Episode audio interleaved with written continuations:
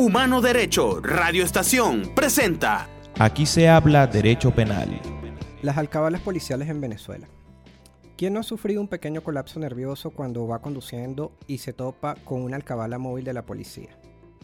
¿Cuántas veces no hemos tenido que pasar el momento incómodo de tener que bajar los vidrios del vehículo para que un sujeto vestido de negro y con aspecto de policía meta la cabeza por la ventanilla con linterna en mano? ¿Cuántas veces no hemos pasado el mal rato de tener que orillarnos a la derecha de una carretera oscura donde hay una alcabala improvisada? Y además mostrar todos los documentos del vehículo, nuestros documentos de identidad, los de nuestros acompañantes e incluso permitir que revisen el vehículo. ¿Cuántas veces no hemos tenido que pagar sobornos en divisas o en bolívares, a pesar de no haber incurrido en infracción de tránsito alguna? ¿Cuántas veces? ¿Hasta cuándo? ¿Hasta cuándo en Venezuela, lejos de sentirnos seguros frente a un policía, sentimos más bien temor de que vamos a ser lastimados? ¿Cuántas veces se trata de una alcabala falsa, en la cual roban, en la cual secuestran, incluso los mismos policías que están en esas alcabalas? Lastimosamente Venezuela tiene una larga data de abuso policial. Durante el periodo helenístico de la antigua Grecia, el concepto de policía era el equivalente al gobierno del Estado. El órgano de policía, en el mundo y también en Venezuela, se puede definir básicamente como la fuerza de seguridad que en cada país se encarga principalmente de atender el orden público, así como también la seguridad de los ciudadanos. La Policía Metropolitana en Venezuela fue un cuerpo policial encargado de la vialidad y la seguridad integral del área metropolitana de Caracas. Funcionó desde el año 1969 hasta el año 2011. Y hoy, lo que se recuerda de la PM es a los exfuncionarios que hoy son presos políticos. Pero recordemos también que la Policía Metropolitana tiene un gran historial de abuso policial. Abuso policial que incluso era respaldado legalmente para la época. Pues no olvidemos tampoco que tuvimos una ley de vagos y maleantes que estuvo vigente entre los años de 1956 a 1997. Hoy los venezolanos contamos con el Cuerpo de Policía Nacional Bolivariana, fundada en el año 2009, para la vigilancia, el patrullaje y la seguridad ciudadana a nivel nacional. La PNB en poquísimo tiempo tiene también un gran historial de abuso policial. Y cómo no decirlo, también un gran historial de represión y de tortura, quienes junto a comandos armados como el Grupo de Fuerza de Acciones Especiales, mejor conocido como el FAES, y ejecutando planes diabólicos como el despliegue policial tipo purga de Operación de Liberación del Pueblo, conocidos por sus siglas como la OLP, se mezclan como una fórmula nefasta, a lo cual se adhiere cual etiqueta a la medida la popularmente conocida matraca en las alcabalas policiales. Tal vez usted piense que todo lo que sucede en una alcabala policial es correcto, pero no, no es así. Tal vez usted, ante el temor a su integridad totalmente válido, no reclame lo que a usted le parece incorrecto. Tal vez usted no denuncia abuso policial en una alcabala porque desconoce la existencia de ley alguna que lo apoye. Entonces tal vez usted necesite conocer un poco más sus derechos. Tal vez no tanto como para reclamar un policía en una alcabala, pero sí por lo menos denunciar la actuación policial fuera de la ley y de este modo, poco a poco, ir frenando paulatinamente el abuso policial y así no dejar de alzar nuestras voces. Buenas noches, mi nombre es Jonathan Mustiola y esto es Aquí se habla de Derecho Penal. En la próxima hora vamos a abordar distintos temas de actualidad que serán analizados desde la óptica de un penalista y defensor de los derechos humanos. Este programa es grabado en los estudios de Humano Derecho Radio Estación ubicados en la ciudad de Caracas, Venezuela y se transmite a las 8 de la noche los días miércoles y sábados vía web a través de www.humanoderecho.com. También puedes sintonizar Humano Derecho a través de la app SoundCloud. Y si no pudiste escucharnos el miércoles o el sábado o simplemente quieres volver a escuchar este u otro programa, los audios estarán colgados en la página de Humano Derecho Radio Estación y en www.justiciavenezolana.org. También podrán oír los audios de los programas en mi canal de YouTube y el canal de Humano Derecho. Colaborando en los controles, Christopher Salazar y Héctor Meneses. Recuerden también que la grabación de este programa se está eh, transmitiendo en este momento en vivo a través de mi cuenta de Instagram arroba Yemustiola. Bueno, en el programa de hoy vamos a hablar de las alcabalas policiales y pues del abuso policial que en ellas se imprime, por lo menos acá en Venezuela.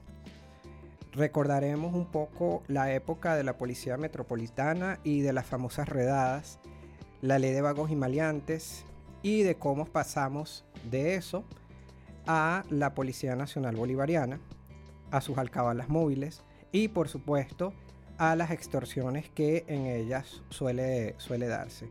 Vamos a hablar también sobre el marco legal por el cual deben regirse eh, nuestros funcionarios de policía, este, por supuesto, en, las alcabalas, en las alcabalas móviles, ¿no?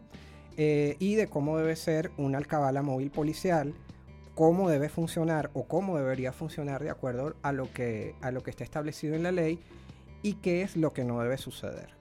También este, pues me voy a, me voy a tomar un poco la libertad de, dar acá algunas, algunas recomendaciones este, para aquellos que, como yo, este, les da un poco de miedo cada vez que, se acercan a una, cada vez que se acercan a una alcabala policial.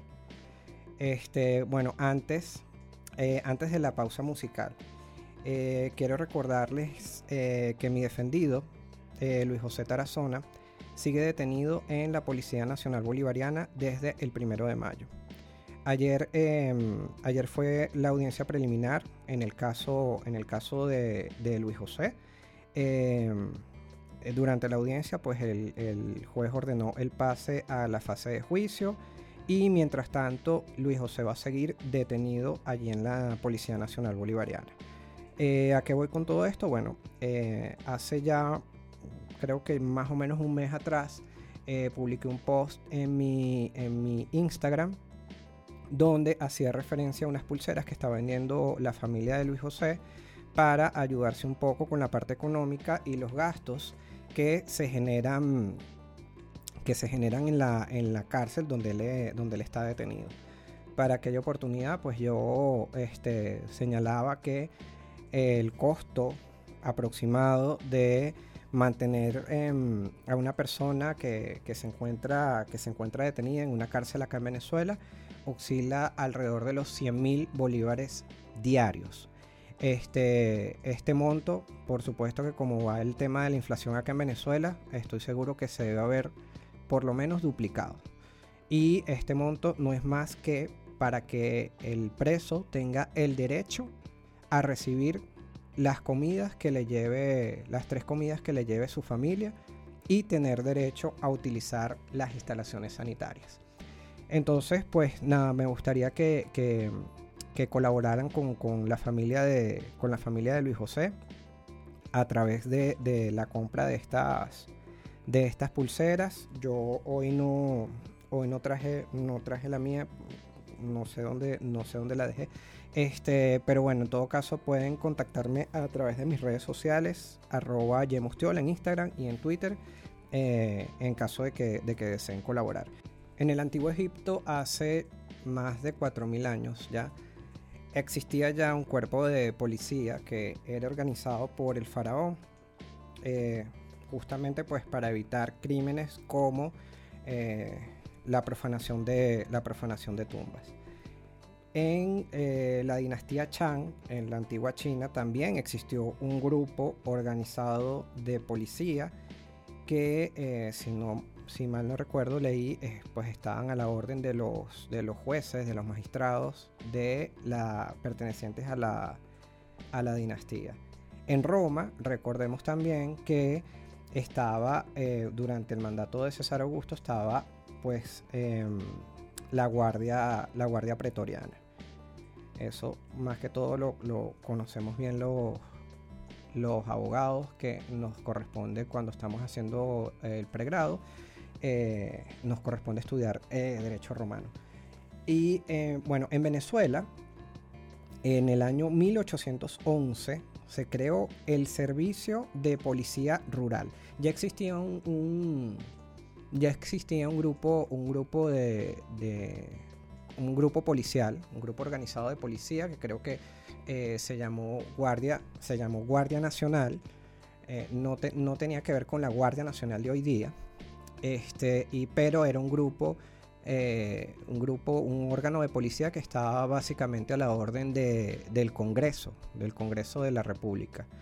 Este, pero para esta, para esta época, para el año 1811, además de ese, de ese grupo policial de, llamado Guardia Nacional, se crea el Servicio de Policía Rural, que era más que todo para la protección de los terratenientes, este, obviamente para evitar eh, pues robos y me imagino robo de ganado, avigueato y, otros delitos pues eh, que se cometieran en esa época. Junto a la policía siempre ha existido lo que se conoce como el derecho de policía. El derecho de policía no es más que es un conjunto de normas y de leyes que eh, en un país regulan todo lo que es la, función policial. En este contexto, de, eh, el tema que estamos tratando el día, el día de hoy, resulta interesante hacer eh, referencia un poco a estas leyes pertenecientes al derecho de policía. Como lo fue acá en Venezuela la ley de vagos y maleantes. La ley de vagos y maleantes fue eh, promulgada en el año 1939 y fue derogada en el año 1997. Su aplicación, sin embargo, arreció fue más fuerte entre la década de los 70 y la década de los 80. En esa época, pues ellos se justificaron, eh, o sea, justificaron la aplicación de esta ley tras algo que llamaban eh, una profilaxis social que era necesaria hacer en el, en el territorio venezolano. ¿En qué consistía la ley de vagos y maleantes? Pues la ley de vagos y maleantes sencillamente te definía quién era considerado vago, quién era considerado maleante. Y a discreción, el órgano, el órgano de policía, este, obviamente, pues yo soy, yo soy de Caracas y pues la experiencia que tengo es con la policía metropolitana. Pues nada, la policía metropolitana llegaba a los sitios, llegaba a las barriadas y si veía a alguien pues parado haciendo nada, este, nada, se lo llevaban detenido, se lo llevaban detenido y podía, este, ser objeto o, aplicársele la ley de vagos y maleantes. Entonces, ¿qué era lo que sucedía? Esta persona, pues, era castigada sin, hacérsele, sin hacerle ningún tipo de juicio y sin haber estado cometiendo delito alguno y era trasladada, era llevada a la cárcel del Dorado, que está ubicada en, en Ciudad Bolívar. De acuerdo a la ley de vagos y maleantes, pues por ejemplo, eran considerados vagos y maleantes. Eh, los que pedían limosnas, un, indigente, alguien que pidiera dinero en la calle. Este, los que ejercían la brujería o la hechicería. Eh, los que eran hallados ebrios en la calle. Los curanderos. Y bueno, entre otros, como por ejemplo los proxenetas, eran, eran considerados eh, eran considerados maleantes, porque pues la ley hacía esa distinción de los vagos y los maleantes. Entonces, este, los proxenetas eran considerados maleantes, pero ahorita voy a hacer una referencia al tema de, los proxenetas. Eh, la ley de vagos y maleantes, pues no crean ustedes que fue algo novedoso que se le haya ocurrido en su momento al poder legislativo acá en Venezuela en la época. La ley de vagos y maleantes era una simple y eh, una simple copia de algo que existía en España. La ley de vagos y maleantes fue una ley del orden penal español del el 4 de agosto de 1933. Fíjense que, bueno, no pasó mucho tiempo para que se aprobara acá en Venezuela la misma ley. O sea, era prácticamente una copia al carbón como muchas de las, de las leyes que tenemos acá en, Venezuela. Pues parece que a, nuestros legisladores les falta un poco de, creatividad. Este, en 1933 fue aprobada por las Cortes de la Segunda República y bueno, fíjense la similitud. Era para el tratamiento de vagabundos, nómadas, proxenetas y otros comportamientos considerados antisociales y que posteriormente fue modificada, modificada por la dictadura de Franco eh, para reprimir también a los homosexuales. Que a eso me voy a referir ahorita también cuando hablemos del proxenetismo. También era conocida esta ley en España como la gándula.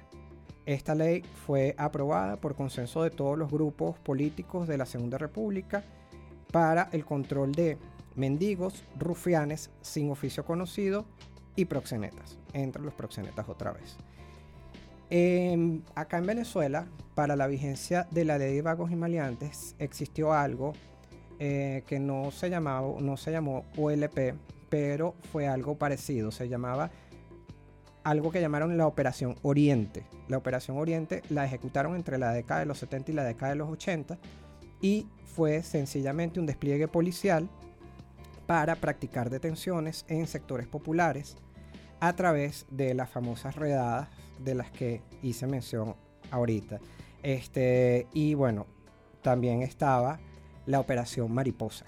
La Operación Mariposa era dirigida a la captura de la comunidad homosexual. Entonces, este, ¿por qué a los homosexuales los metían en, la, en el tema de la ley de vagos y maleantes?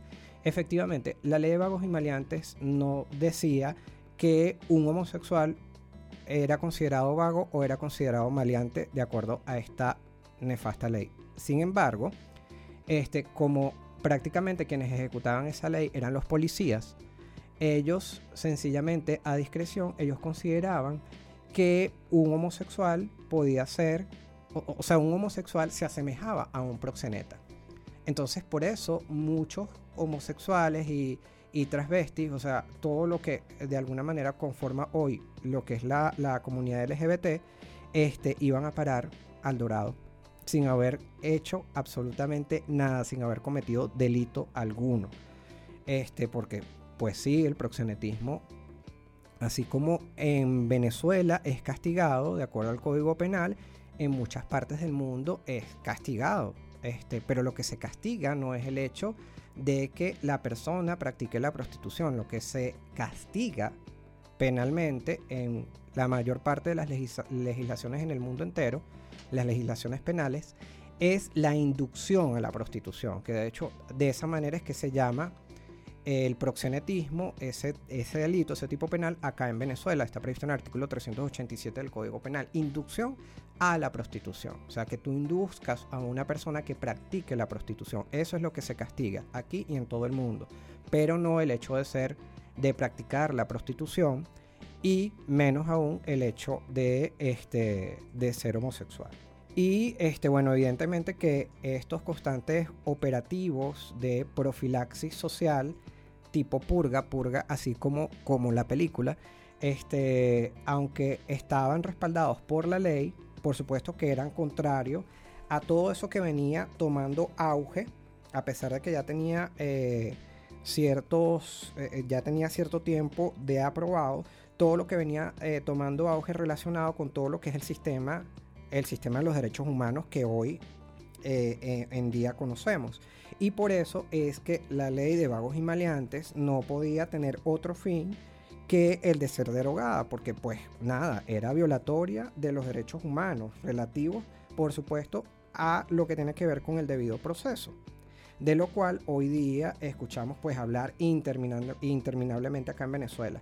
Porque del debido proceso pues porque sabemos que hoy, hoy sabemos, con todo lo que conocemos de este tema de los derechos humanos y el debido proceso, el derecho a la defensa, etcétera, etcétera, que por ejemplo una persona cuando una persona cuando es detenida, primero que bueno, nada más puede ser detenida si está cometiendo un delito, este, tiene que ser llevada en cierto tiempo, 48 horas ante un juez para que sea escuchada. Este, y bueno, únicamente puede quedar detenido si efectivamente se comprueba la presunta comisión de esa persona de un hecho punible. Del resto, pues no, no procede. ¿Ok? Entonces, ¿qué era lo que pasaba con esta ley? Estas personas, pues, no estaban cometiendo delito alguno y eran eh, castigadas penalmente, eran sancionadas penalmente porque se les ponía, eh, se, les se les imponía una medida restrictiva de la libertad sin siquiera haber cometido delito y sin siquiera haber, este, haber sido llevadas ante un juez, haber sido este, juzgadas de acuerdo a, a estas reglas de a estas reglas del debido proceso. Bueno, hoy ya no tenemos ley de vagos y maleantes, hoy ya no está la policía metropolitana, no hay Operación Oriente, no hay Operación Mariposa, pero bueno, ahora tenemos la Policía Nacional, eh, la Policía Nacional Bolivariana, tenemos el FAES, Eh, y tenemos las OLP. Bueno, las tuvimos, pero aunque ya no, no suceda, eh, no sucedan ese, esos operativos, pues igual eso no, no, puede dejar de, no se puede dejar de hablar de eso. Pues aún así eh, existen pues centenares de casos de abuso policial, de represión, de abuso de poder. Ello sin contar con los casos de delitos comunes, casos de homicidios, de extorsión, de secuestro, de narcotráfico, donde los implicados son funcionarios activos de la policía. Esos casos, esos mismos, eh, esos mismos funcionarios que una vez juraron velar por nuestra seguridad.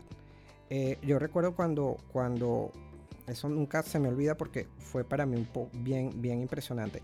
Cuando yo estuve como, como juez en el Tribunal 43 de Control de Caracas, tuve la oportunidad de conocer un caso de una banda que se dedicaba al robo de este robo de vehículos y de motos de alta motos de alta cilindrada. O sea, las, las motos y los vehículos que robaban eran de cierto y determinado modelo, año y característica. Este, pero bueno, y ustedes dirán, ajá, ¿y qué tiene que ver esto con lo que tú estás diciendo? Bueno, tiene que ver con que las personas que conformaban la banda eran todos policías activos y robaban a las personas, este, eran como alrededor de 20, 25 víctimas. Este, de robo de su vehículo o de su moto y cómo operaban estos, cómo operaban estas personas, estos, estos sujetos. Ellos iban normalmente en dos motos, ¿verdad? No montaban alcabalas, ellos no montaban alcabalas.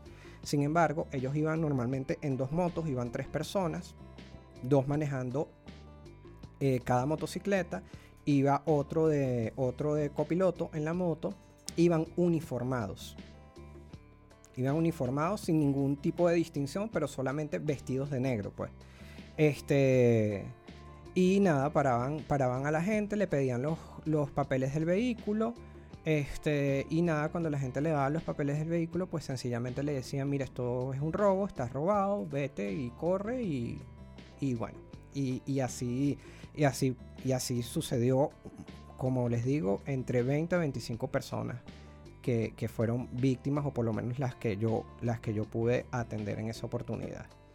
Es importante que nosotros tengamos claro tal y como yo lo he dicho en otros espacios y lo acabo de mencionar ahorita, que de acuerdo a lo que dice la Constitución que todavía está vigente y los tratados internacionales sobre la materia, los únicos motivos por los cuales una persona puede ser detenida es cuando ha cometido un delito o cuando se ha dictado en su contra una orden judicial de detención. Esto es importante tenerlo también en cuenta y tenerlo presente en este contexto del tema de las alcabalas, de las alcabalas policiales, porque sabemos que hay funcionarios de policía que se ponen creativos con el tema. Además de tener, como les acabo de explicar en el bloque anterior, derecho a un juicio justo, un debido proceso, y es por eso que leyes como la ley de vagos y maleantes no superó y nunca iba a superar el escollo de los, derechos humanos y todo lo que tiene que ver con el principio de progresividad de los derechos humanos. Sin embargo, bueno, acá en Venezuela, a pesar de que ya no tenemos este, la ley de vagos y maleantes, pues la cosa está peor, pues ya no hay, eh, como les digo, ya no hay una ley de vagos y maleantes, pero sabemos que acá en Venezuela este, estamos pero raspados desde hace rato y sin derecho a reparación con el tema del respeto a los derechos humanos. Y bueno, con el tema, volviendo otra vez al tema de específico de hoy, el tema de las alcabalas policiales. Eh, se supone que las alcabalas policiales, la razón de ser de una alcabala policial, y, de alguna manera pues lo pregunté por, lo preguntaba ayer por, el, por mi cuenta de Instagram, eh, las, las, alcabalas policiales se supone que se crean es para brindarle seguridad al ciudadano. Sin embargo, sin embargo, pues alguien, eh, este, le preguntaba yo ayer en el, en el Instagram eh, si, si usted se, se, sentía seguro en una, en una alcabala cuando se encontraba, se topaba con una alcabala policial. Todo el mundo me contestó que no, que no se sentían seguros. Este, fíjense, por ejemplo, en el año, en el año 2006, en el año 2006 murieron asesinados los hermanos Fadul. Recuerden que los hermanos Fadul fueron secuestrados en una alcabala policial Y en esa alcabala no era una alcabala policial falsa, era una alcabala policial con funcionarios activos. De hecho, muchos de esos algunos de esos funcionarios están hoy este, pagando una condena por el asesinato de, de los hermanos Fadul. Eso sucedió en el año 2006. También en el 2006, el Ministerio del Interior y Justicia publicó unas normas que créanme que traté de buscarles una resolución administrativa del Ministerio del Interior y Justicia. Traté de buscarla por internet por todas partes, la Gaceta no la pude descargar, bueno, también el tema, del tema del internet aquí en el país. Este, el hecho es que no pude, no pude leer por completo la resolución, pero estas es unas normas para las alcabalas y los puntos de control por parte de la policía. Yo estoy seguro que más de uno no sabe de la existencia de estas normas. Entonces, ¿qué debemos hacer nosotros sobre, o sea, qué debemos saber nosotros sobre esta resolución? Lo primero que debemos saber es que la misma no se cumple a cabalidad. Por ejemplo, la instalación de las alcabalas móviles debe ser informado con antelación al Ministerio del Interior y Justicia. Este, nosotros no tenemos manera de saber si esto ocurre o no ocurre. Sin embargo, yo estoy casi seguro que eso no ocurre siempre en todos los casos. Este, deben estar los conos identificados, deben estar rotulados. 50 metros antes de la alcabala debe haber una identificación que te indique que 50 metros más adelante te vas a conseguir una alcabala. Eso tampoco lo he visto nunca en mi vida. Los agentes deben estar uniformados, identificados, con credenciales, con chalecos. Este, bueno, la ley dice una cosa tan ridícula. La ley dice que tiene que ser unos chalecos iridiscentes. Entonces yo dije, bueno, ¿qué será eso? Iridiscente significa que tengan los colores del arco iris, pero sabemos que se tratan de chalecos, chalecos fosforescentes, porque se vean en la noche. Bueno, eh, la realidad de las alcabalas de policía en Venezuela, ¿cuál es? Es la siguiente. Nos conseguimos normalmente dos o tres funcionarios medianamente uniformados, identificados, con un par de conos de seguridad, pero eso sí, con muy mala actitud en la mayoría de las oportunidades. Eh, y dependiendo del humor del funcionario, pues a veces te dejan pasar, a veces te piden bajar la ventanilla de la parte trasera del vehículo y a veces te mandan a orillarte a la derecha, que es lo, lo, lo creo que lo más, lo peor que te puede pasar en una alcabala. De hecho, hace días, la semana pasada viajé a Barquisimeto y pasaba por una alcabala eh, llegando a Morón y había un policía. Este, bueno, habían varios policías en la alcabala, pero lo que me llamó la atención y estuve, o sea, lo que me provocaba era bajarme y caerle a patadas al policía, era que el policía eh, tenía detenido un vehículo y el policía estaba metido de pata y cabeza en el bolso, un maletín que llevaba el señor, supongo que el dueño del vehículo, y él estaba revisando todo lo que había dentro del bolso. Entonces, este, ustedes pudieran decir, bueno, pero eso a lo mejor está bien, es correcto, pues no, eso no es correcto. Entonces, ¿qué es lo que nos corresponde a nosotros como ciudadanos hacer cuando nos topamos con una alcabala o cuando vemos una situación irregular como esta, porque esto es una situación irregular.